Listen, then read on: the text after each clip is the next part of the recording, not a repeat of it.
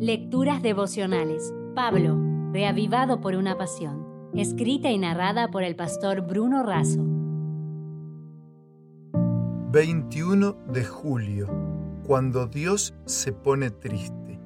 En Efesios 4, versículo 30 dice, Y no entristezcáis al Espíritu Santo de Dios, con el cual fuiste sellados para el día de la redención.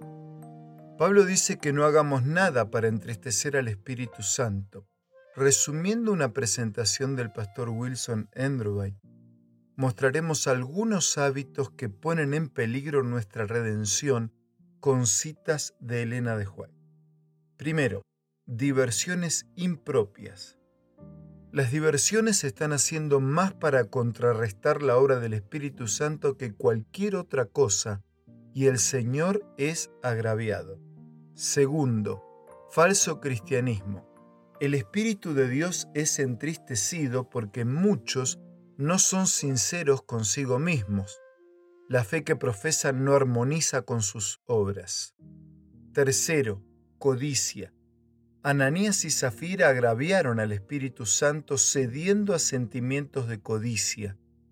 El mismo pecado se repitió a menudo en la historia ulterior de la Iglesia y muchos lo cometen en nuestro tiempo. Cuarto, desconfiar del amor de Dios y de sus promesas. Cuando parece que dudamos del amor de Dios y que desconfiamos de sus promesas, lo deshonramos y contristamos a su Santo Espíritu. Quinto, no controlar la imaginación. Vosotros tenéis el poder de la fuerza de voluntad y debéis usarlo para vuestro propio auxilio no habéis hecho esto y dejáis que vuestra mala imaginación controle vuestra mente. Sexto, el temor y las quejas. Jesús es su amigo. Todo el cielo está interesado en su bienestar y su temor y sus murmuraciones agravian al Espíritu Santo. Séptimo, desunión, contiendas y egoísmo. El Espíritu de Dios no habitará entre los cristianos si existe desunión y contiendas. Octavo, relajados en la observancia del sábado. Cuando vuestras ocupaciones terrenas captan vuestra atención, estáis violando el cuarto mandamiento sin escrúpulos. Noveno, dureza de corazón. Con agonía de espíritu imploré al Señor para que aquellos que estaban presentes no continuasen entristeciendo al Espíritu de Dios por la dureza de su corazón.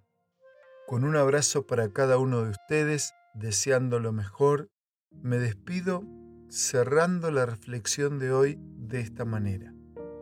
A veces nos entristecemos por lo que creemos que Dios hizo o no hizo por nosotros, pero hoy quiero invitarte a que cuides de no entristecer el corazón de Dios.